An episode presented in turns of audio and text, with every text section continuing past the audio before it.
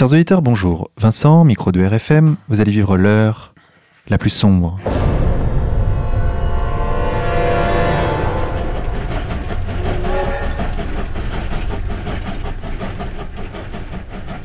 Chers auditeurs, pour cette 66e émission, nous avons le plaisir d'accueillir Charles Robin. Charles, bonjour à vous. Bonjour. Charles, vous êtes essayiste, contributeur régulier des revues Rébellion, Éléments et Perspectives Libres. Vous êtes un pourfendeur de la société libérale, société dont vous faites l'analyse philosophique dans par exemple Penser le libéralisme, paru en 2013, ou encore La gauche du capital, paru en 2014, et paru également de vous dernièrement un nouvel ouvrage intitulé Itinéraire d'un gauchiste repenti pour un anticapitalisme intégral aux éditions Crisis, ainsi que Tous philosophes, en forme interrogative, tome 1, que, me semble-t-il, vous avez auto-édité, c'est bien ça? C'est exact. C'est de ce dernier petit manuel de philosophie, très intéressant, dont nous allons parler aujourd'hui, chers auditeurs, mais avant cela, laissez-moi vous dire que Xavier, comme d'habitude, est à mes côtés. Xavier, bonjour à toi. Bonjour Vincent, bonjour Charles, bonjour à tous. Charles Robin, avant d'aborder le cœur du sujet, la philosophie inconsciente que selon vous nous pratiquons tous quotidiennement, pouvez-vous s'il vous plaît nous dire qui vous êtes? Quel est votre parcours? Alors, je suis euh, actuellement enseignant en philosophie et, en français. J'ai suivi des études de philosophie à, Montpellier. Euh, j'ai été euh, pendant un temps très proche des, milieux d'extrême gauche, ce que je raconte dans, ce dernier livre, Itinéraire d'un gauchiste repenti, pour ensuite m'en éloigner quand j'ai fini par m'apercevoir qu'il y avait dans ce discours d'extrême gauche un certain nombre de, d'incohérences, de contradictions qui me paraissaient incompatibles avec l'engagement à gauche et à l'extrême gauche. Et parallèlement à, cet engagement euh, politique qui se veut modeste, puisque je n'étais finalement qu'un sympathisant, un fervent sympathisant, mais un sympathisant plus qu'un militant à l'extrême gauche, j'ai euh, poursuivi des études de philosophie qui m'ont permis d'acquérir l'outillage conceptuel que j'estimais nécessaire pour produire une, une critique réellement efficace, efficiente de la société libérale, puisque bon, je, ne suis pas naïf, je sais bien que la société libérale ne m'a pas attendu pour, euh, disons, pour subir ces critiques. Euh, je ne prétends d'ailleurs rien apporter de fondamentalement nouveau, mais j'essaye de donner des, outils d'analyse et des outils philosophiques qui permettent de penser la société dans, dans laquelle nous vivons. Et ce dernier petit ouvrage, Tous philosophes, a cette ambition, modestement, de donner un certain nombre d'éléments euh, philosophiques pour penser le monde qui nous entoure. Qu'est-ce qui vous a attiré vers l'extrême gauche et de quelle euh, organisation vous êtes-vous rapproché? Alors, j'ai été attiré euh, par, euh, par les, idées de l'extrême gauche lorsque j'étais adolescent, puisque, comme je le raconte dans mon livre, je suis issu, disons, d'un milieu populaire. Et dans mon esprit, être issu d'un milieu populaire, ça impliquait obligatoirement un engagement à l'extrême gauche. Autrement dit, je ne faisais, euh, posais même pas la question. En quelque sorte, pour moi, c'était une évidence. Euh, l'engagement à l'extrême gauche, c'était le, seul moyen politique efficace pour répondre à, la problématique des, injustices sociales et de la condition des, classes populaires.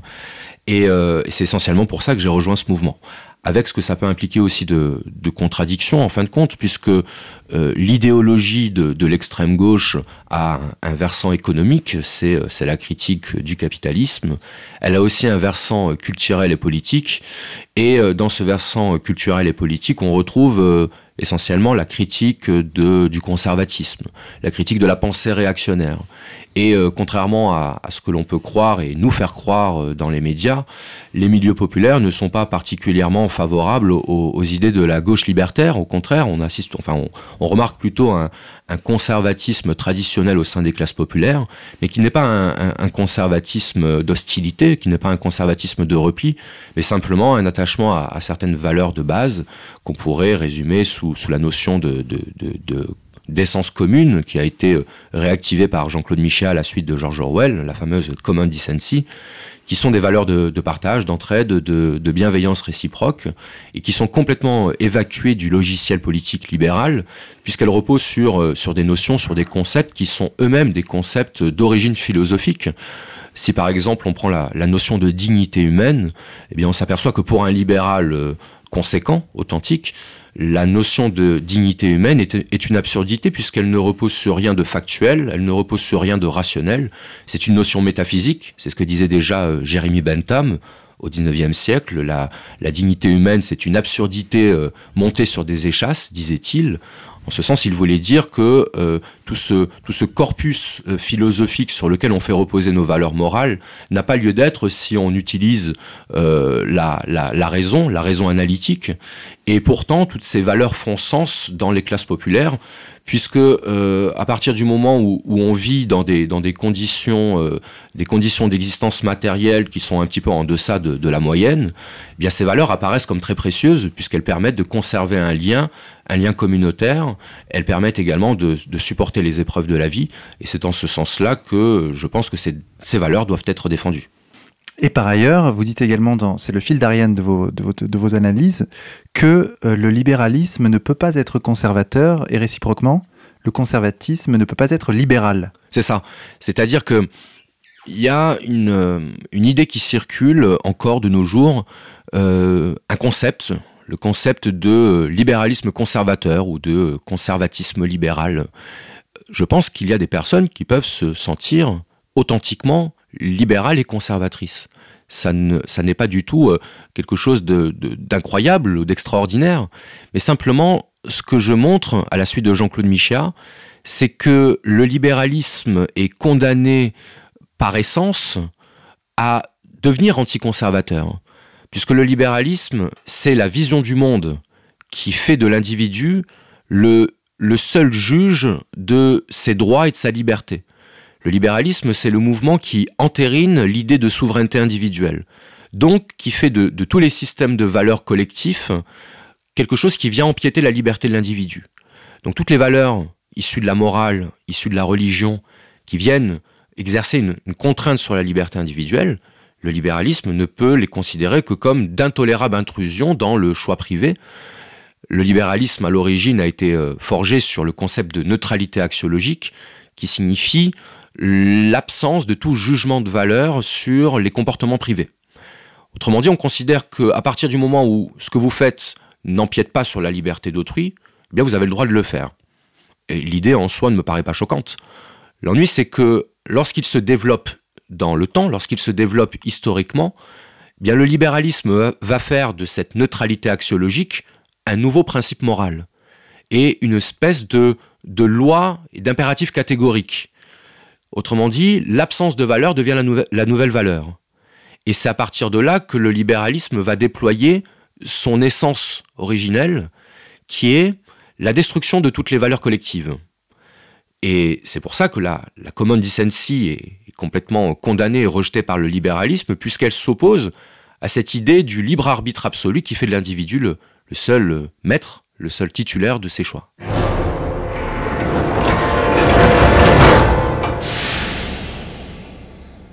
Donc vous venez de le rappeler, le, libéralisme a vocation à détruire la tradition.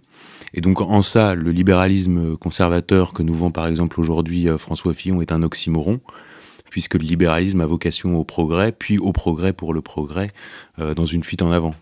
C'est ça. C'est-à-dire qu'aujourd'hui, lorsqu'on écoute les hommes politiques, on, a l'impression que euh, l'histoire s'est arrêtée au moment où ils ont décidé de placer le curseur.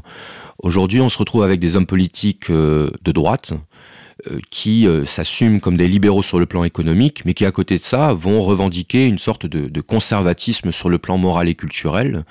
Et euh, il est évident que ça correspond d'abord à une stratégie électorale, puisque dans une période de, fuite en avant du libéralisme et de démantèlement total de, toutes les valeurs euh, euh, collectives traditionnelles, eh bien apporter son, son petit euh, cachet conservateur, ça permet de ramener à soi un électorat qui euh, n'a pas forcément conscience que le libéralisme est un mouvement, euh, est un mouvement général qui, euh, à la fois, a un volet économique et un volet culturel.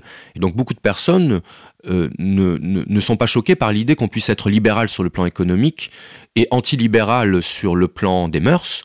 Je ferai quand même une petite précision. Il faut savoir qu'aux États-Unis, par exemple, le, candidat démocrate, le candidat de gauche, on l'appelle le candidat libéral puisque c'est lui qui est pour le développement et l'augmentation des libertés individuelles. Obama était un président libéral, authentiquement libéral. Euh, Aujourd'hui, en, France, on, on, a du mal à considérer que être libéral, ça signifie être de gauche. Mais lorsqu'un homme politique de droite a un programme politique, a un programme pardon économique euh, libéral et un programme politique anti-libéral, on ne s'aperçoit pas qu'il y a une contradiction. Eh bien, cette contradiction, elle existe et on ne peut pas euh, se masquer les yeux pour faire comme si elle n'existait pas. Autrement dit, si François Fillon se présente avec un programme économique libéral, eh bien sa politique sera une politique libérale. Euh, bon, après on peut toujours apporter des, petits aménagements locaux sur certaines mesures sociétales en se réclamant d'un esprit traditionnel, mais le fait est que la logique libérale s'accomplit et d'une certaine manière on pourrait dire que le marché ne va pas demander son avis à François Fillon pour savoir si il doit euh, intégrer la composante conservatrice de son discours ou s'il doit continuer sa fuite en avant. Le marché continue sa fuite en avant, il continue sa, sa progression, il continue sa contamination de, de, tout, euh, de toutes les sphères de l'existence, et donc ça implique nécessairement le démantèlement toujours plus prononcé de ces valeurs traditionnelles. Et de l'autre côté de l'échiquier politique, pour revenir à l'extrême gauche, l'anti-libéralisme de façade de l'extrême gauche rentre justement en contradiction avec son euh, libertarisme. Exactement. Là encore, si on prend euh, les personnalités politiques qui se réclament de, la gauche radicale ou de, l'extrême gauche, il est évident qu'elles vont porter un discours antilibéral sur le plan économique, mais que leur défense du libéralisme culturel invalide de facto toute critique qu'elles peuvent faire du système économique, puisque le, le libéralisme culturel va donner les conditions de possibilité du libéralisme économique. Alors je vais essayer de rendre le propos un peu plus concret peut-être pour nos auditeurs. Je veux dire par là que le marché a besoin de créer chez les individus un rejet total des normes coercitives, des normes contraignantes qui pèsent sur la liberté, toutes les normes par exemple qui ont été, euh, euh, imposées par la, morale, la religion, euh, la tradition, puisque toutes ces normes, elles empêchent de faire en sorte que l'individu puisse devenir un consommateur libéré. Pour qu'il puisse devenir un consommateur libéré, il faut qu'il n'y ait aucune entrave qui pèse sur sa liberté. Si vous préférez, il faut qu'il puisse exprimer intégralement son désir et le convertir en acte d'achat. L'acte d'achat, qu'est-ce que c'est? C'est le point d'aboutissement de l'idéologie du désir. Quelqu'un qui désire, s'il ne trouve pas à satisfaire son désir de manière sublimée, comme le disait Freud, si euh, il, ne, ne convertit pas sa pulsion en énergie créatrice, il doit l'assouvir. Et comment peut-il l'assouvir? Eh bien, il peut l'assouvir physiquement, ça va créer, par exemple, aujourd'hui une, toute une, société de la misère sexuelle où, où le désir ne trouve plus le, moyen de se concrétiser. Et ça va également créer une société de la consommation où, par la consommation, on va recourir à des objets transitionnels qui vont nous permettre d'assouvir notre, notre pulsion sous la forme de l'acte d'achat.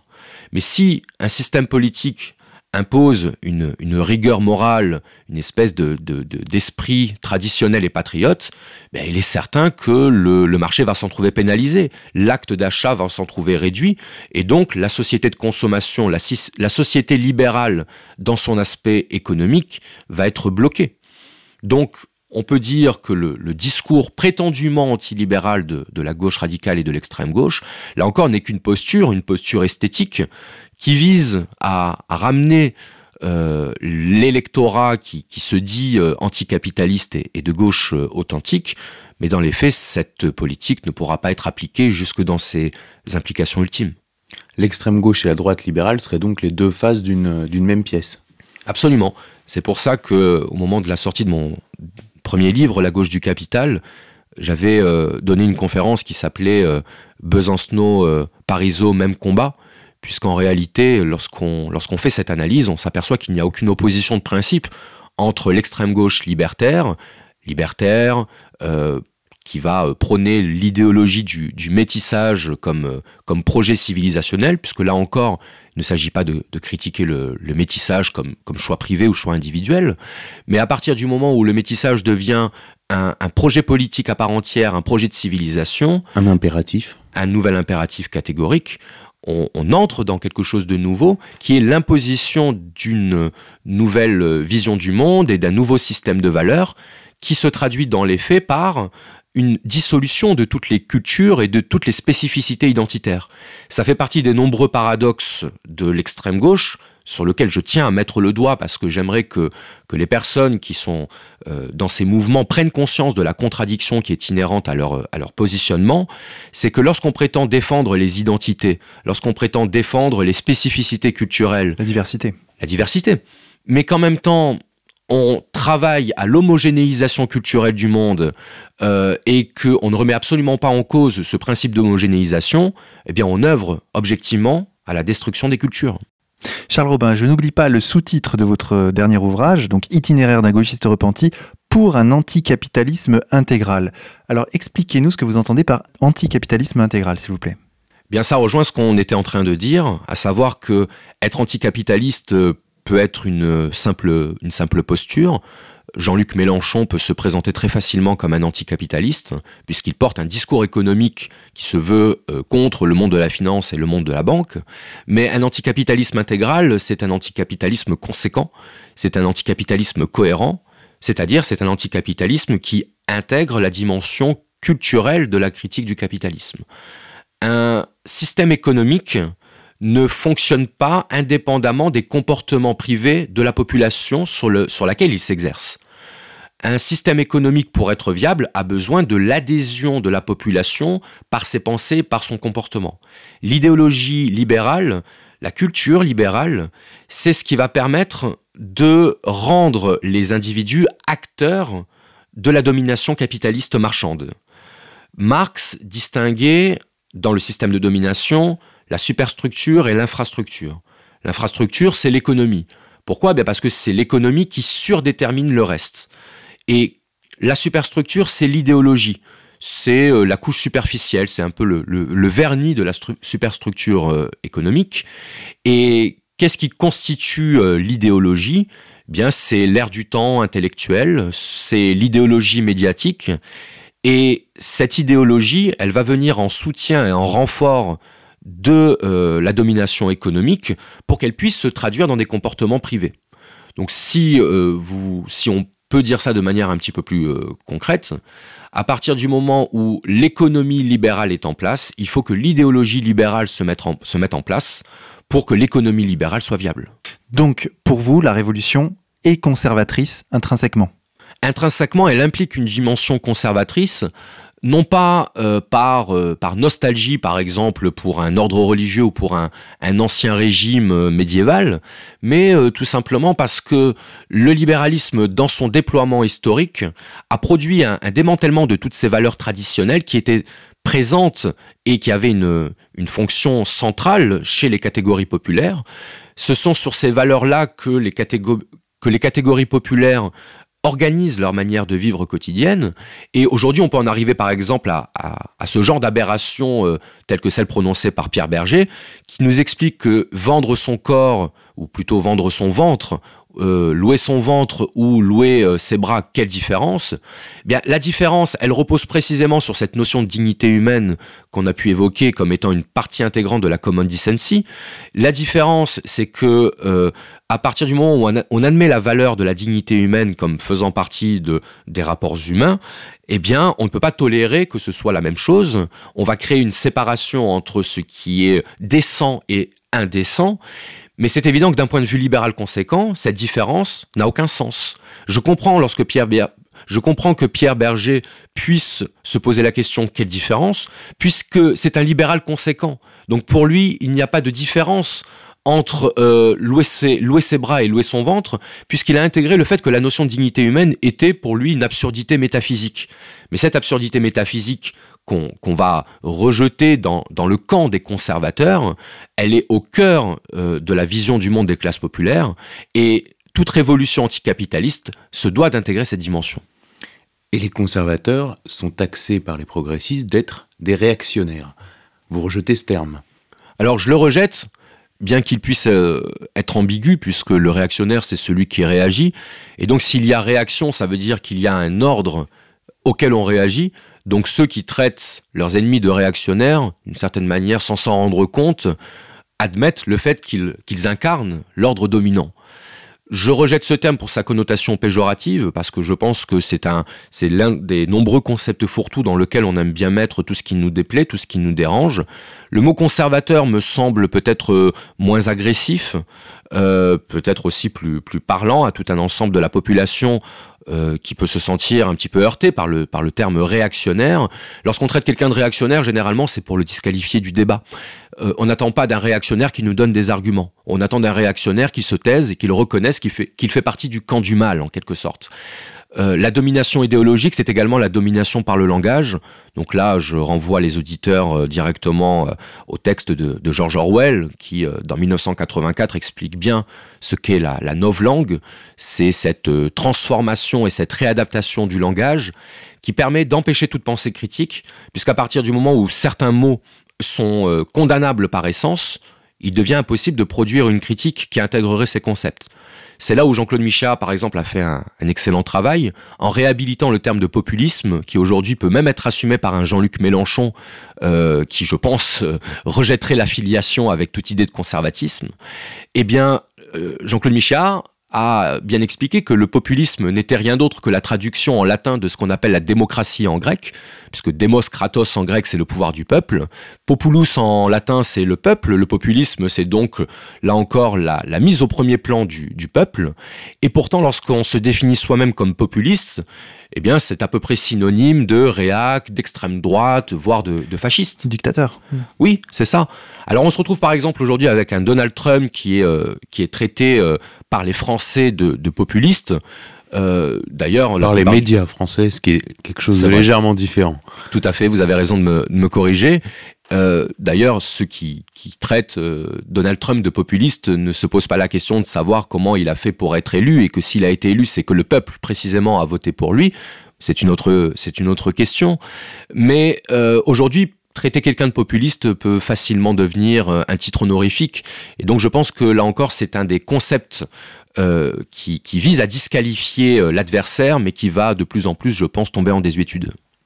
Et est-ce que vous diriez, par ailleurs, que le nationalisme est révolutionnaire Là encore, tout dépend de ce qu'on appelle nationalisme. Il y a un, vrai travail à faire sur la définition des termes.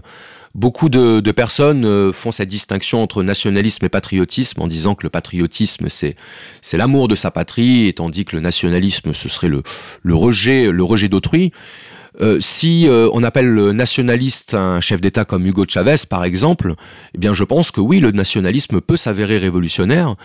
La question est de savoir si le nationalisme est utilisé comme une, stratégie politique dans, le cadre, par exemple, d'une lutte contre une hégémonie impériale. Et dans ce cas-là, le nationalisme se justifie pleinement. Maintenant, si nous sommes dans un, euh, monde dans lequel le, il n'y a pas, d'hégémonie impériale qui nécessite une espèce de, mouvement euh, revendicatif nationaliste. Dans ce cas-là, le nationalisme euh, peut donner lieu à d'autres choses. Euh, je viens de la gauche et de l'extrême gauche. À l'extrême gauche, le terme de nationalisme est évidemment disqualifié. un gros mot. C'est un gros mot. C'est un gros mot. C'est un anathème, puisque je pense qu'il y a beaucoup de dogmatisme très proche de, disons, du fanatisme dans, dans l'extrême gauche. J'en sais quelque chose? Alors on est deux. Je pense que ce n'est pas un terme qu'il qu'il faille rejeter par principe. C'est une vieille histoire déjà entre euh, le communisme et le trotskisme. Euh, le trotskisme ayant accusé euh, le communisme et Staline d'être nationaliste, et puis ensuite ça a été une histoire avec Jean-Pierre Chevènement notamment qui avait été accusé d'être d'extrême droite, voire de droite, voire d'extrême droite. C'est ça. Et je vais, alors je veux pas m'acharner sur lui, mais on parlait de Jean-Luc Mélenchon et Jean-Luc Mélenchon n'a aucun mal à assumer son amour de la patrie et de la nation. Il se dit l'héritier de 1789, qui est la phase, malgré tout, d'exaltation de la nation contre le royaume. Et si on admet la définition de la nation à la française, qui n'est pas une, une définition ethniciste ou racialiste de la nation, eh bien, je pense que pousser des cris d'orfraie lorsqu'on prononce le mot nationalisme, c'est ne pas connaître l'histoire de France et de la nation française. Alors, vous disiez venir de l'extrême gauche. Où êtes-vous maintenant, Charles Robin? Alors je suis euh, ici devant vous à votre micro aujourd'hui. C'est une chose. Mais sinon, je ne suis pas, euh, je ne suis pas encarté. Je ne fais partie d'aucun, euh, d'aucun mouvement politique, d'aucun parti. pour tout vous dire, d'ailleurs, je me sens de plus en plus étranger à toutes les problématiques partisanes au niveau politique. J'ai renoncé au militantisme politique. Et euh, je pense qu'on peut faire de la politique autrement qu'en passant par la politique. Je crois plus dans le politique que dans la politique. Et euh, le politique, ça passe aussi par des choses qui, euh, sont, disons, périphériques au militantisme politique tel qu'on tel qu'on le conçoit généralement. J'ai écrit et publié, vous l'avez dit tout à l'heure, un, petit livre de philosophie. Alors beaucoup de gens pourront dire, est-ce qu'il n'y a pas des choses plus urgentes aujourd'hui que de publier un livre de philosophie? C'est la question que j'allais vous poser. Pourquoi ce livre? Alors, pour continuer du coup mon argumentation sur cette question, il y a des choses plus urgentes effectivement qu'à publier un livre de philosophie. Mais je pense que chacun a son rôle et chacun doit faire euh, ce dans quoi il est euh, le, le meilleur et le plus compétent. Aujourd'hui, faire de la philosophie devient un acte politique à l'heure où le discours politique est totalement disons, euh, sclérosé et, et, s'appuie sur des, sur des aberrations logiques au quotidien.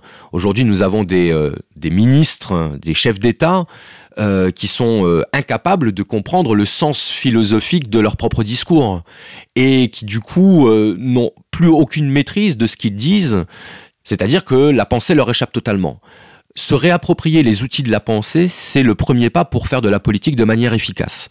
Donc je l'ai dit et je le répète, je ne m'inscris dans aucune filiation politique, aucune filiation idéologique, mais je trouve dans la philosophie des armes intellectuelles pour penser le monde et étant donné que je, milite euh, au niveau quotidien, au niveau personnel, pour euh, l'autonomie du peuple et un, retour à une forme d'autogestion, je pense que se réapproprier les, outils de la pensée, c'est faire œuvre euh, d'autonomie et c'est travailler à l'émancipation du peuple. Alors je, vois votre livre là à l'instant et pourquoi ce choix de, de René Descartes sur la couverture? Est-ce que c'est votre éditeur ou est-ce que c'est non, pas du tout. C'est mon choix personnel puisque Descartes est présenté comme l'icône de la philosophie à la française. Descartes est un personnage intéressant puisque si on se penche sur son œuvre, ça a été le premier, donc au XVIIe siècle, à, introduire dans la philosophie le concept de, rationalité et d'individu. Pour euh, Descartes, la philosophie doit être passée au, au crible de l'examen rationnel et on ne doit rien admettre qui n'ait été euh, vérifié validé par la raison. Le passage euh, très connu que, je cite souvent d'ailleurs dans, mes livres, c'est celui où, Descartes euh, admet que depuis son enfance, il a admis quantité de choses comme étant vraies sans les avoir vérifiées, et qu'un jour dans sa vie, il entreprend de tout remettre en cause pour établir des fondements plus solides. J'ai un petit peu l'impression d'avoir fait ça lorsque j'ai remis en cause le dogme de l'extrême gauche. D'ailleurs, euh, petite parenthèse en guise de, provocation, il faut, euh, il faut reconnaître à Descartes d'avoir été le, premier finalement concepteur du révisionnisme au sens philosophique, puisque c'est lui qui, le premier, a dit qu'il fallait remettre en cause ce que l'on croyait être vrai sans l'avoir vérifié. Et euh, lorsqu'on parle de Descartes aujourd'hui, on a souvent tendance à se, à se réclamer de la pensée cartésienne lorsqu'on fait preuve de raison et, euh, et d'examen critique. Je remarque que beaucoup de personnes arrêtent l'examen critique là où euh, il, considère que la, raison doit laisser la place à l'émotion, là où la raison finalement est interdite.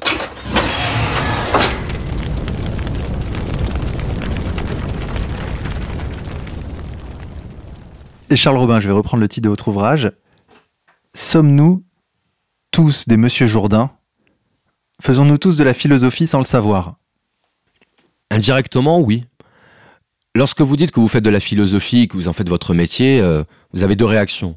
Soit les gens euh, vous répondent euh, j'adorais la philosophie en terminale, j'avais un prof passionnant, j'adore ça. Soit on vous répond oulala, la philosophie c'est pas mon truc et ça m'intéresse pas. moi, c'est cette catégorie de personnes qui, qui m'intéresse puisque je pense qu'on fait tous de la philosophie sans le savoir. Lorsqu'on prononce certaines phrases, eh bien, il y a tout un tas de présupposés philosophiques dont nous n'avons pas conscience. Donc, de ce point de vue-là, nous sommes tous des Monsieur Jourdain. Nous faisons de la philosophie sans le savoir. Et euh, le but de ce petit livre que j'ai euh, auto-édité, c'est de montrer qu'à travers des phrases euh, parfaitement anodines de la vie quotidienne, on engage une philosophie implicite. Alors évidemment, les phrases et les exemples de phrases que je donne dans ce livre, il faut les prendre avec du recul. Il y a, il y a une partie humoristique dans ce livre. je pense que vous allez citer quelques exemples, mais il y a beaucoup de phrases, lorsqu'on les prononce, on ne sous-entend pas de manière consciente tout ce qu'elle implique, tout ce qu'elle recèle sur le plan conceptuel. Mais c'est selon moi un, angle d'attaque intéressant pour montrer qu'on peut faire de la philosophie sans s'en rendre compte, on peut faire de la philosophie de manière assez ludique. C'est ça. Alors vous partez du postulat que le langage est le véhicule de la pensée et même de l'inconscient à travers ces petites phrases dont vous parlez. Alors moi j'avais une question à vous poser, ça m'a fait euh, penser à ça. Est-ce qu'il y a une pensée sans mots? C'est très difficile à, concevoir l'idée d'une pensée euh, sans mots. On peut avoir euh, une intuition qui n'a pas encore trouvé les mots pour se formuler. Là-dessus, je suis assez hegelien. Je pense que on pense à partir du langage et euh, si l'on pense euh, quelque chose, c'est toujours à partir, euh, à partir de mots. Je prendrai un exemple typiquement bien connu en, philosophie. Hegel emploie le concept de Aufhebung pour désigner un processus de la conscience, en gros, qui veut dire trois choses à la fois. Ça veut dire supprimer, conserver et dépasser. Mais il est évident que si on ne possède pas ce mot dans la langue française, il va être très difficile de forger l'idée à laquelle ce mot correspond. Et dans la mesure où on pense à travers les mots, eh bien, on pense d'autant mieux qu'on est équipé sur le plan du vocabulaire, sur le plan linguistique, lexical. Pour ça que je dis souvent, euh, j'encourage très souvent à, interroger le sens des mots qu'on emploie. J'encourage à revenir à l'étymologie des mots parce que lorsqu'on étudie, lorsqu'on analyse le sens profond des mots qu'on emploie, on s'aperçoit de tout un monde tout un monde souterrain du langage qui nous permet d'évoluer de manière beaucoup plus, euh, beaucoup plus confortable dans, dans, dans, la pensée, qui nous permet par exemple de ne pas tomber dans le piège des mots. On parlait tout à l'heure justement des certains mots piégés, le mot réactionnaire, le mot populiste sont des exemples. Il y a tout un tas de mots aujourd'hui qu'on emploie, même le mot libéral. J'ai beaucoup de gens par exemple qui me disent vous êtes anti-libéral, donc vous êtes contre la liberté. Et là, je leur dis, mais excusez-moi, vous ne faites pas la différence entre la liberté et la libéralité être libéral, ce n'est pas être pour la liberté, c'est pour être la libéralité, c'est-à-dire être pour, euh, disons, le, le libre arbitre comme décision instantanée de l'individu par rapport à une situation. Mais ce qu'on appelle la liberté depuis l'Antiquité, c'est pas du tout ça. La liberté, c'est la capacité de se déterminer en conscience. Par exemple, Kant identifiait la liberté à l'autonomie. Et autonomos, ça veut dire se déterminer selon ses propres lois. C'est pas du tout l'absence de loi. C'est même le contraire. Donc aujourd'hui, on en arrive à considérer que la liberté, ce serait l'absence de règles, alors que historiquement, ça a toujours désigné la capacité de suivre ses propres règles. C'est ce que vous dites d'ailleurs quand vous citez l'exemple de la phrase ⁇ Je fais ce que je veux ⁇ qui est une phrase qu'on entend très couramment. Et en réalité, cette phrase contient beaucoup plus que ce qu'elle ne dit. Et c'est ça, c'est-à-dire que dire, à quel, dire je fais ce que je veux, la question que j'ai envie de poser, c'est euh, à quel moment fais-tu ce que tu veux? Puisque là, par exemple, moi qui m'exprime, je m'exprime en français puisque c'est ma langue natale. Je ne parle pas de langue étrangère suffisamment bien pour pouvoir m'exprimer dans une autre langue. Est-ce que je fais ce que je veux lorsque je parle en français? J'aimerais pouvoir parler en anglais, en chinois ou en portugais. Je ne peux pas le faire. Je ne fais pas ce que je veux. J'aimerais avoir des ailes et pouvoir m'envoler. Je ne le peux pas. J'aimerais être immortel. Je ne fais pas ce que je veux. Donc, je fais ce que je veux, mais toujours dans les limites euh, qui, sont euh, les miennes, à savoir des limites naturelles, des limites culturelles, des limites sociales, des limites linguistiques.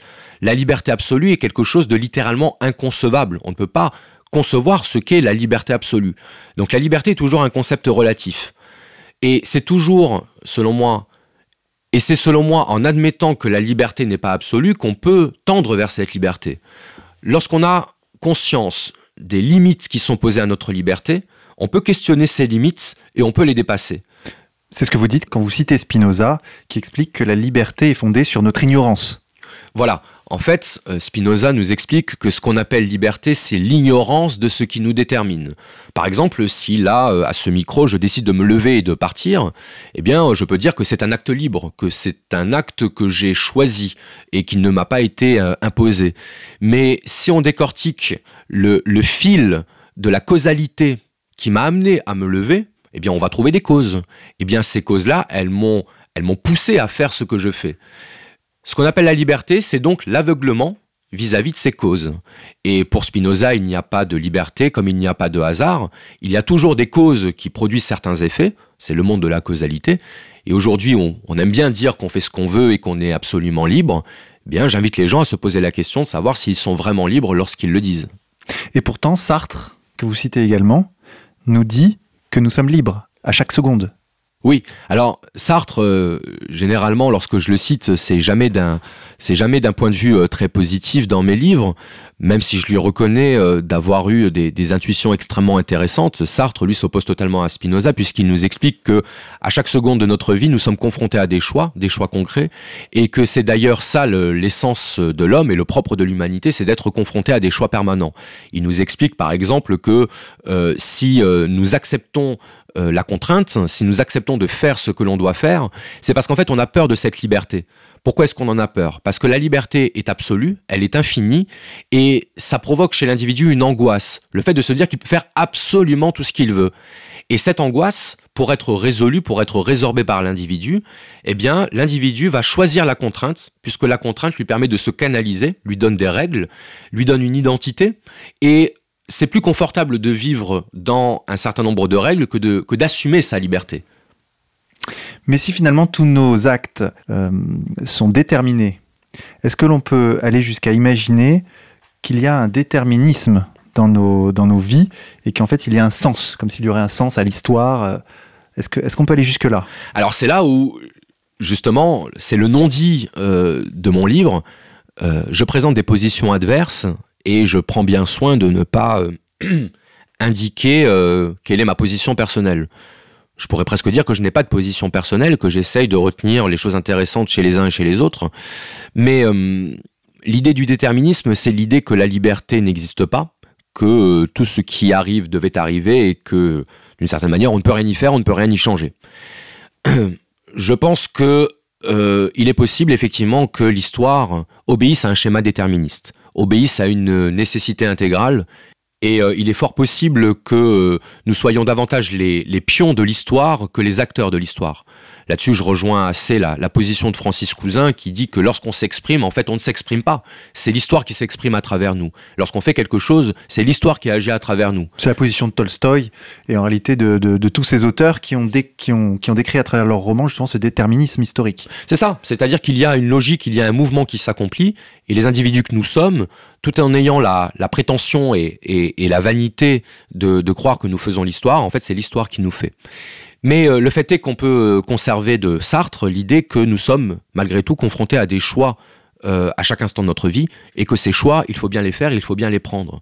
Autrement dit, on a beau considérer que l'histoire s'accomplit par-dessus nos têtes, eh bien à un moment donné, nous sommes des êtres de chair. Qui dit être de chair dit être d'action et que l'action doit, doit passer par nous euh, nous devons consentir à faire l'histoire si nous voulons que l'histoire s'accomplisse.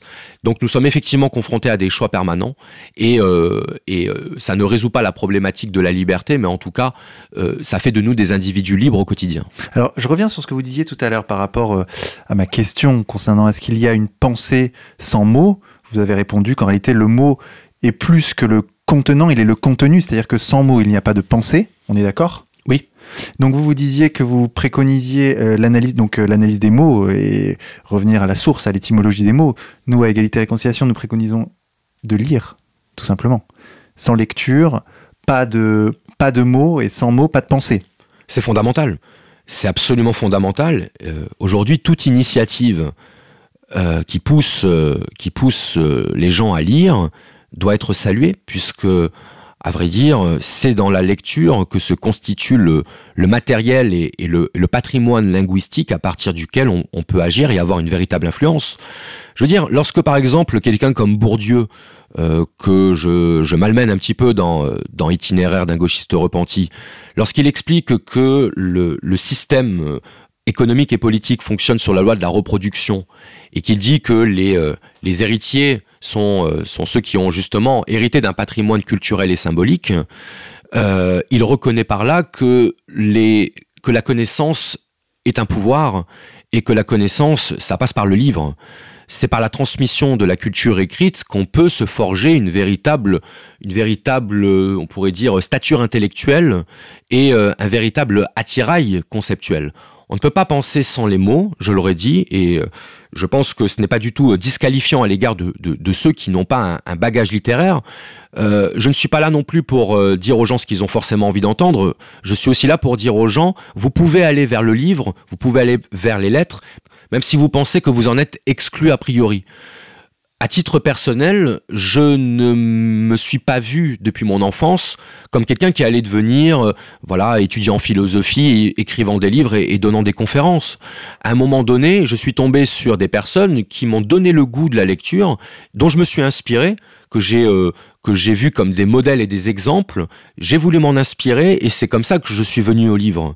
Mais euh, ce n'est pas ce n'est pas finalement le, le livre qui est qui est venu à moi. C'est moi qui suis allé au livre et chacun, toute personne qui écoute cette émission, a le choix, après cette émission par exemple, d'ouvrir un livre ou même d'écouter d'écouter une émission qui va parler de livres pour ensuite euh, faire la transition vers la lecture. Mais toute personne a le choix d'ouvrir un livre ou de ne pas le faire. Et euh, tout ce philosophe, ce petit livre, bah, ça se veut une espèce de solution de compromis puisque c'est un petit livre qui, est, qui reste accessible, euh, qu'on peut prendre d'ailleurs par n'importe quel chapitre. Hein, c'est pas linéaire, on peut le, on peut l'entamer par n'importe quel bout mais c'est par le, livre et par l'accès à la culture qu'on va pouvoir véritablement agir sur le monde. N'oublions pas que qu'est-ce que l'action, qu'est-ce qu'agir euh, C'est le prolongement de la pensée, c'est le prolongement de l'esprit. On n'agit pas indépendamment de notre pensée, on agit dans le prolongement de notre pensée. Nourrir la pensée, c'est nourrir l'action, et j'essaye de nourrir, là encore, de manière euh, très très humblement. Je, je, ne veux pas je ne veux pas avoir l'air de, de dire aux gens comment il faut penser parce que je, je trouve que cette attitude est, totalement condescendante et paternaliste. J'essaye de m'en éloigner au maximum.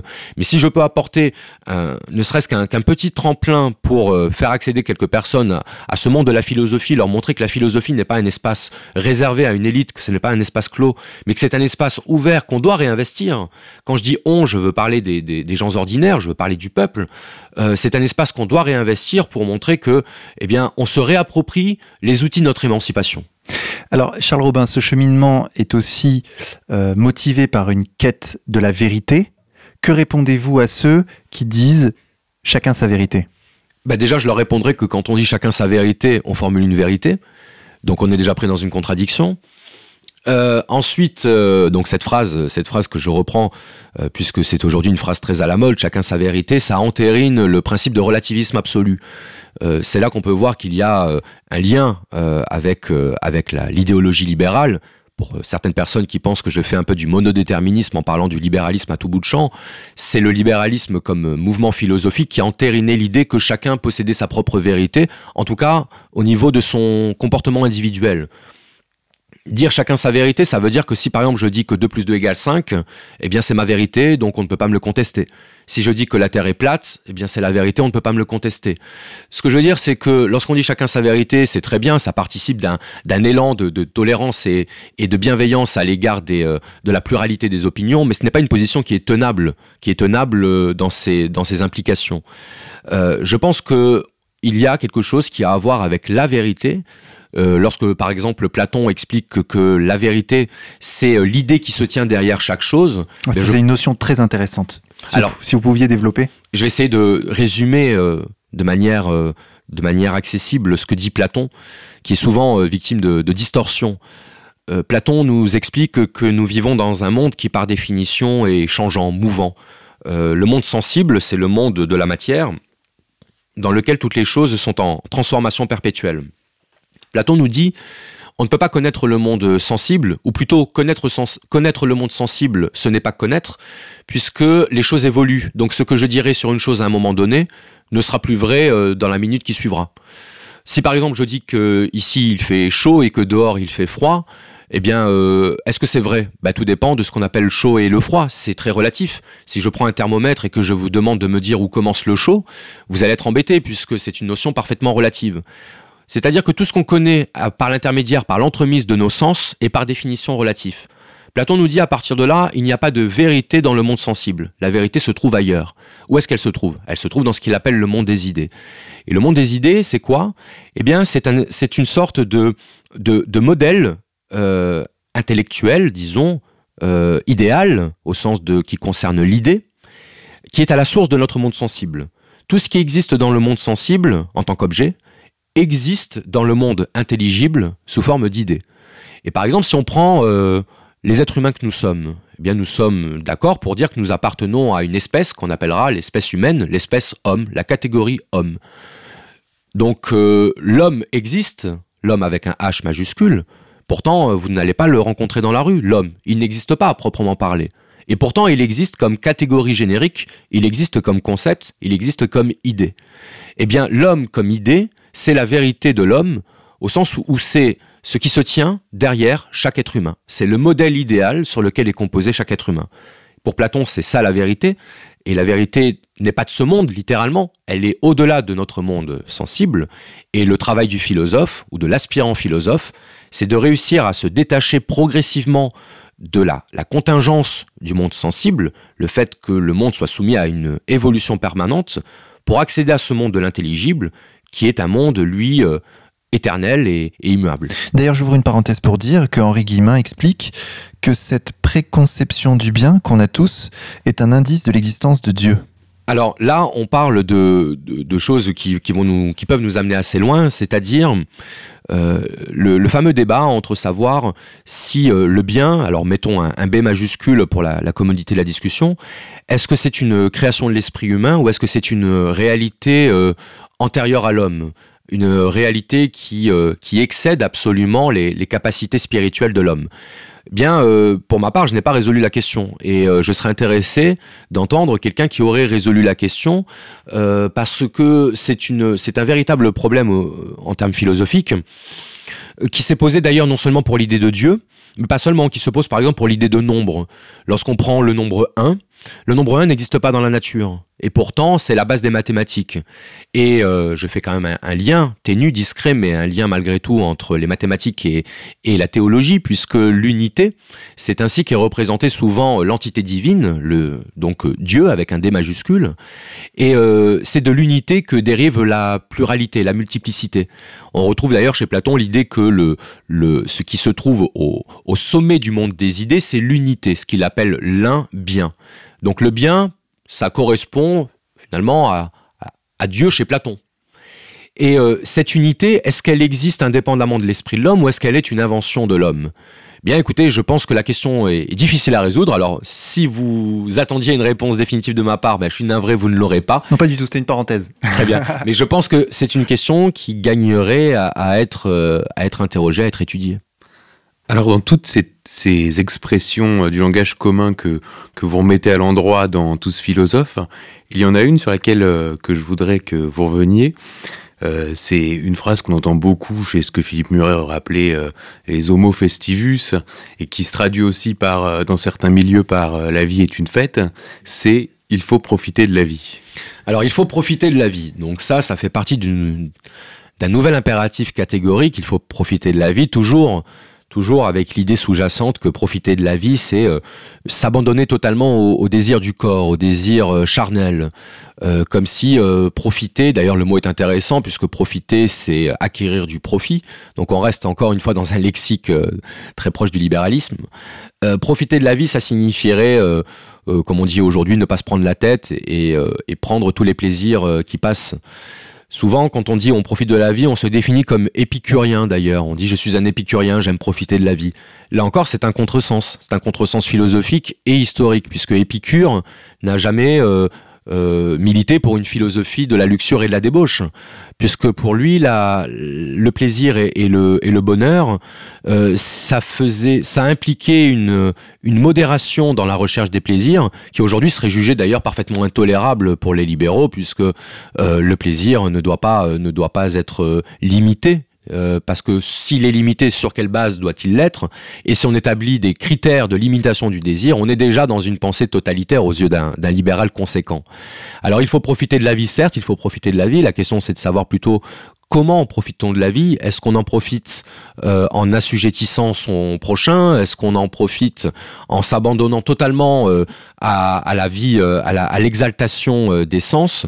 Ou bien est-ce qu'il existe aussi un, plaisir et un bonheur sous une forme sublimée qui passerait pas directement par la, la pure consommation matérielle, mais qui passerait aussi par des, des médiations différentes? Jérémy Bentham, qui est un, un des fondateurs de l'utilitarisme, disait bien que tous les plaisirs se valaient. Si vous mettez vos, vos doigts dans un pot de Nutella pour les lécher, ou si vous, vous lisez un poème de Rimbaud, par exemple, eh bien vous aurez peut-être deux plaisirs différents, mais après tout, qu'est-ce qui permet de les différencier? On peut dire qu'il faut profiter de la vie, c'est un petit peu le, le, slogan de l'aplanissement euh, généralisé euh, de la conception du bonheur, de la philosophie du bonheur. Et c'est un peu ça qu'on nous propose aujourd'hui avec le libéralisme, puisque ma critique du libéralisme n'est pas gratuite, ce n'est pas la critique de, de quelqu'un qui serait euh, disons, qui occuperait une position droitarde, traditionnelle, et qui se méfierait de, tout ce qui est exaltation de, la chair, pas du tout. Personnellement, je ne me considère pas vraiment comme un, comme un modèle de vertu de ce point de vue-là, donc il n'y a aucune inquiétude à avoir. Mais c'est simplement, est-ce que on voit dans le bonheur quelque chose qui est simplement de l'ordre de la jouissance corporelle, ou est-ce qu'on peut pas trouver quelque chose qui va au-delà? Et ça fait partie donc des phrases que j'analyse de ce point de vue-là. Et vous dites, que seule la modération des plaisirs peut nous faire accéder à cette quiétude de l'âme qui en est la véritable définition. C'est ça, pour Épicure, la véritable définition du bonheur, c'est la quiétude de l'âme, le contraire étant l'inquiétude de l'âme. Aujourd'hui, nous sommes dans une société extrêmement anxiogène qui va, euh, qui va euh, favoriser euh, l'inquiétude, l'inquiétude du lendemain, bien sûr. D'ailleurs, je fais une petite parenthèse parce que très souvent, lorsqu'on veut euh, justement expliquer le, comportement des classes populaires par rapport à toutes les, mesures de libéralisation, que ce soit au, moment du référendum sur l'Union européenne ou que ce soit au moment des élections, on va toujours brandir euh, l'idée de l'angoisse du lendemain, la peur, la peur du lendemain, et c'est ainsi qu'on pourrait expliquer euh, le vote extrême. donc les catégories populaires auraient peur du lendemain. Ce que Michel appelle le complexe d'Orphée, il me semble. Absolument, le complexe d'Orphée, selon lequel euh, regarder dans le rétroviseur du passé, ce serait déjà quelque chose. Ce serait déjà dire c'était mieux avant, donc être euh, donc être populiste, donc réactionnaire, donc fasciste. Voilà, vous, avez bien compris le, la, chaîne, la chaîne de, de déduction. Et donc c'est cet argument qui revient souvent, qui consiste à dire donc les catégories populaires ont, ont peur du lendemain, qui, euh, qui expliquerait, euh, qui expliquerait certaines, euh, certaines, certains comportements électoraux. je tiens à dire une chose à ceux qui brandissent cet argument les catégories populaires n'ont pas peur du lendemain, elles sont dans une précarité actuelle. C'est aujourd'hui, c'est d'aujourd'hui qu'elles ont peur. Elles n'ont pas peur du lendemain. Elles ne sont pas dans l'anticipation d'une situation qui pourrait advenir. Elles sont déjà, pardonnez-moi le mot, elles sont déjà dans la merde. Donc elles n'ont pas peur d'être dans la merde. Vous comprenez? À partir du moment où on, va expliquer un, comportement de, repli et, d'anxiété comme étant simplement l'effet d'une anticipation du futur, on est déjà dans le déni de réalité. Et je pense d'ailleurs que, au contraire, aujourd'hui, c'est plutôt la période d'où peut naître un, un nouvel optimisme, euh, même si cet optimisme va s'accompagner nécessairement d'une période de déstructuration et peut-être même de chaos au niveau social, parce que c'est euh, finalement la seule porte d'entrée qui est offerte aujourd'hui pour un renouveau. Et quand malheureusement le renouveau n'a pour condition que le chaos, eh bien certaines personnes vont préférer le chaos. Oui, c'est tous ces mots piégés, euh, ces paradoxes, et on voit très bien par exemple que bien que la société soit ultra-libérale, la libre entreprise est quelque chose d'absolument euh, compliqué, voire bloqué par, euh, par les gouvernements. Voilà, on se retrouve encore une fois avec euh, l'un des, paradoxes de la société libérale où on va exalter la liberté individuelle, mais lorsqu'il s'agit de matérialiser cette liberté dans les faits, eh bien, c'est pas du tout la même, la même chanson. Aujourd'hui, se lancer dans la libre entreprise, c'est effectivement devenu le parcours du combattant. Qu'est-ce qui permet de l'expliquer? Eh bien, le fait que, là encore, ce n'est pas, pas la liberté individuelle qui, euh, qui, euh, qui est visée par le libéralisme, euh, c'est plutôt l'illusion d'une liberté individuelle, mais qui aura pour finalité le maintien des privilèges de la caste dominante. On, joue également sur cette sensibilité libérale d'une catégorie du peuple, puisque le peuple euh, n'est pas un ensemble totalement homogène et unifié. Bien entendu qu'il y a des comportements individuels ou individualistes au sein du peuple, et d'ailleurs il ne s'agit pas de, les juger ou de leur reprocher, bien entendu. Être un, être un auto-entrepreneur aujourd'hui, c'est quelque chose de très compliqué, qui peut correspondre a euh, une, ambition de, réussite individuelle et euh, qui se justifie euh, qui se justifie pleinement. Mais lorsqu'on aujourd'hui on, on, parle des, des, entrepreneurs, eh bien on a l'impression que ça constitue tout un ensemble de personnes qui seraient les personnes économiquement dominantes. Et on aime laisser croire aux, autres, aux entrepreneurs qu'ils ne feraient pas partie complètement du peuple, qu'ils auraient quelque chose de plus, qu'ils seraient un peu plus proches des puissants, un peu plus proches de ceux qui exercent le pouvoir. Et si bien qu'aujourd'hui, les auto-entrepreneurs vivent objectivement exactement dans les mêmes conditions que l'employé, l'ouvrier ou l'artisan, mais on veut leur donner l'impression qu'ils valent un petit peu plus ce qui va permettre d'accentuer les clivages au sein du peuple, d'horizontaliser la lutte en faisant croire que, eh bien, quand on est auto-entrepreneur, on n'a pas d'intérêt commun avec l'ouvrier ou l'employé, ce qui est totalement faux. Objectivement, ces catégories sociales aujourd'hui sont dans la même situation, mais on va employer les mots qu'il faut et on va euh, on va, disons, jouer sur la, sensibilité, la sensibilité euh, euh, politique de chacun pour pouvoir créer de, nouveaux clivages à l'intérieur du peuple. Charles Robin, et l'amour dans tout ça alors l'amour c'est une vaste question. Schopenhauer vous dirait que l'amour est une illusion et la question c'est de savoir qu'est-ce qu'il entend par là. Extrêmement pessimiste. Hein. D'ailleurs vous concluez sur ça. C'est vrai. Dans votre ouvrage. C'est pas innocent de ma part, mais je conclus de manière euh, aporétique, euh, comme, euh, comme le faisait Socrate, de manière interrogative. Chacun va pouvoir se positionner sur le sujet. Alors que disait Schopenhauer? Schopenhauer disait que l'être humain était un animal parmi d'autres. La seule différence, c'est qu'il possède un intellect. C'est qu'il possède la capacité de se représenter mentalement le monde dans lequel il vit. Mais il n'en est pas moins euh, soumis euh, aux mêmes déterminations que l'ensemble du règne du vivant et du règne animal. L'homme a inventé l'amour. Qu'est-ce que c'est que l'amour? Pour euh, Schopenhauer, c'est le masque social du désir sexuel et de l'instinct sexuel. À quoi sert l'instinct sexuel? Il sert à assurer la reproduction de l'espèce. Donc l'instinct sexuel et le désir sexuel chez l'homme n'est rien d'autre que le stratagème de la nature pour que la vie puisse se perpétuer dans le temps. Mais évidemment, si on définit les choses comme ça, et peut-être que beaucoup d'auditeurs vont avoir cette réaction, on va trouver ça choquant, on va trouver ça scandaleux de dire mais finalement, euh, nous ne sommes que des animaux et on ne peut pas considérer que nous ne serions pas, euh, pas supérieurs ou pas différents euh, des primates dont nous sommes censés être une forme un peu plus aboutie.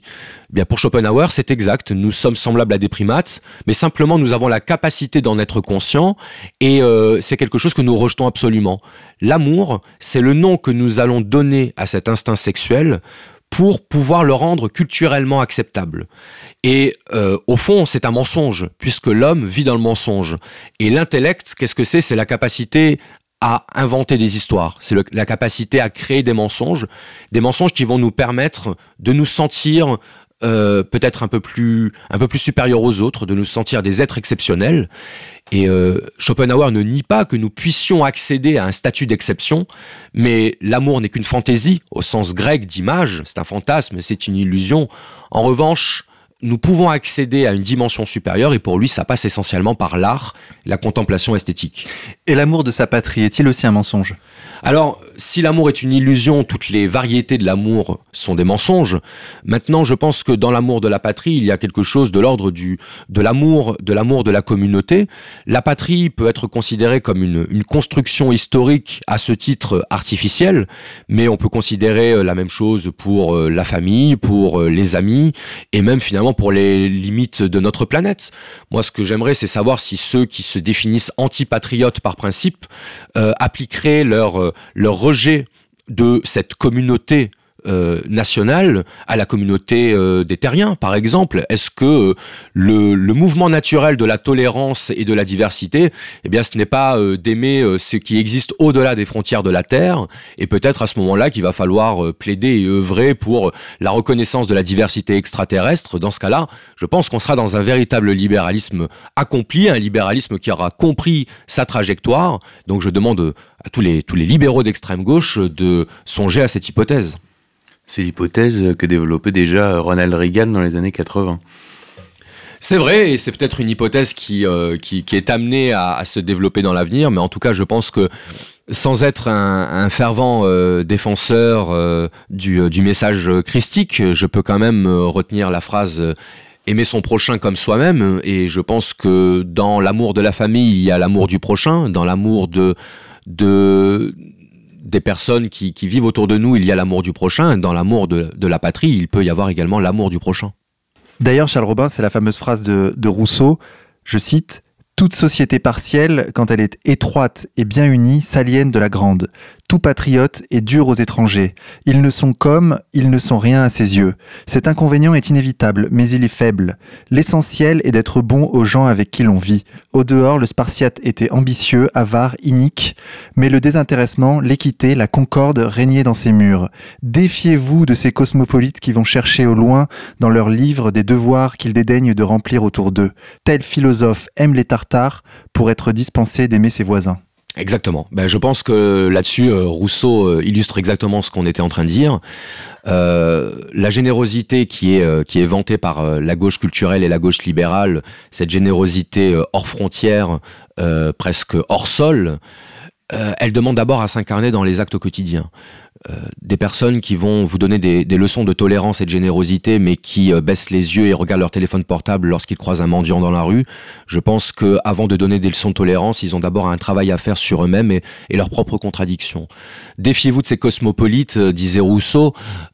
effectivement, on pourrait aujourd'hui trouver la formule assez choquante puisque c'est encore une fois un mot, un mot extrêmement connoté, un mot qu'on ne peut pas employer sans être sans être soupçonné ou, ou taxé de pensée nauséabonde. Et vu que c'est l'heure la plus sombre, eh bien, euh, nous pouvons, nous pouvons l'employer. On est dans le thème. Voilà. Euh, Rousseau ici illustre parfaitement le fait que la communauté c'est quelque chose d'organique et c'est quelque chose qui se vit au quotidien par les actes. Ce n'est pas quelque chose de l'ordre du concept, ce n'est pas quelque chose de l'ordre de la pensée abstraite. On est dans une, on est dans une euh, nous sommes dans une société qui euh, privilégie énormément l'abstraction, euh, la, pensée euh, déterritorialisée, la pensée hors sol, et rappeler un petit peu peut-être de, bon sens, le sens pragmatique, le sens pratique, c'est-à-dire le, bon sens qui s'incarne dans la, dans la vie de tous les jours et dans nos actions concrètes, je pense que c'est absolument nécessaire.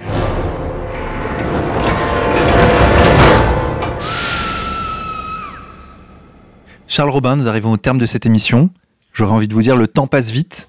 C'est l'une des phrases que vous analysez. Mais qu'est-ce que le temps Qu'est-ce que le temps Voilà, ça nous renvoie à des questions philosophiques euh, essentielles, fondamentales. Mais d'ailleurs, nous aurons peut-être l'occasion d'en parler euh, au cours d'une prochaine émission, Charles Robin. Peut-être. Ce sera un plaisir de recevoir à nouveau. En tout cas, ce fut un plaisir d'avoir discuté avec vous aujourd'hui. Euh, je rappelle à nos auditeurs que donc votre livre, dont nous avons parlé pour la moitié de cette émission, Tous philosophes, tome 1, est disponible où d'ailleurs, Charles Robin? Alors il est disponible euh, directement euh, sur mon, site internet charles-robin.fr puisque c'est un livre euh, auto-édité. Donc vous pouvez sinon le trouver sur le site thebookedition.com, je crois.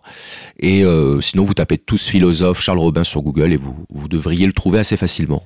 9,90€ pour 134 pages. Charles Robin, je le dis à nos auditeurs, c'est vraiment un livre très didactique, très intéressant, qu'on lit rapidement et qui est agréable à lire et qu'on peut d'ailleurs prendre par euh, n'importe quel bout. Hein, on pas de... Donc vraiment un, livre que je conseille. Charles Robin, merci beaucoup encore une fois. Merci à vous. Xavier, on se retrouve la semaine prochaine pour une nouvelle émission. Si Dieu veut. Chers auditeurs, nous allons conclure cette émission en musique sur les notes de Philippe Guep. Son album Le Retour du Roi est disponible sur le site contreculture.com. Nous allons écouter Les Américains. Bonne écoute à tous et à la semaine prochaine.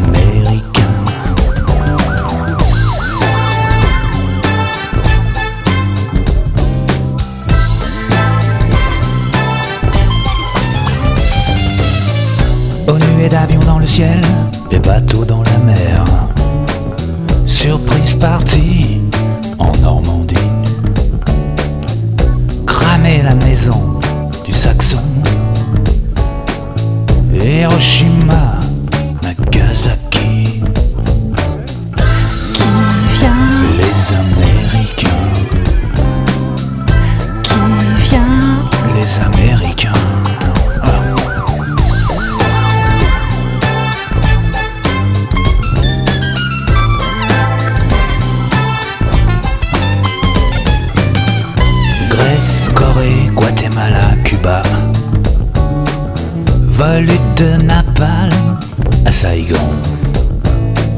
Vapeur de chaos au Laos. Pour le Chili, des crucifix. Aïe aïe, Somalie, Bosnie-Herzégovine. GIR en Afghanistan. À l'attaque en Irak, à la semaine en Ukraine. Toujours nous faire et nous refaire la même. Qui vient, Les Américains, qui vient, les Américains, les Américains.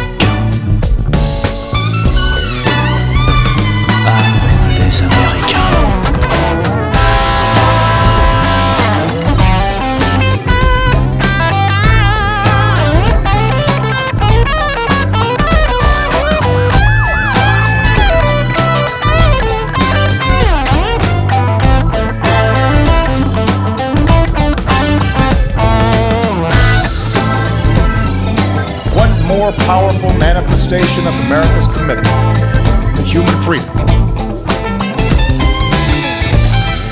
This was democracy's beachhead. This was democracy's beachhead. And our victory in that war decided not just a century, but shaped the security and well-being of all posterity.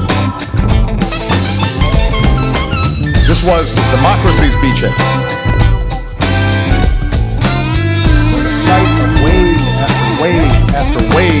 Young men boarding those boats to liberate people they had never met.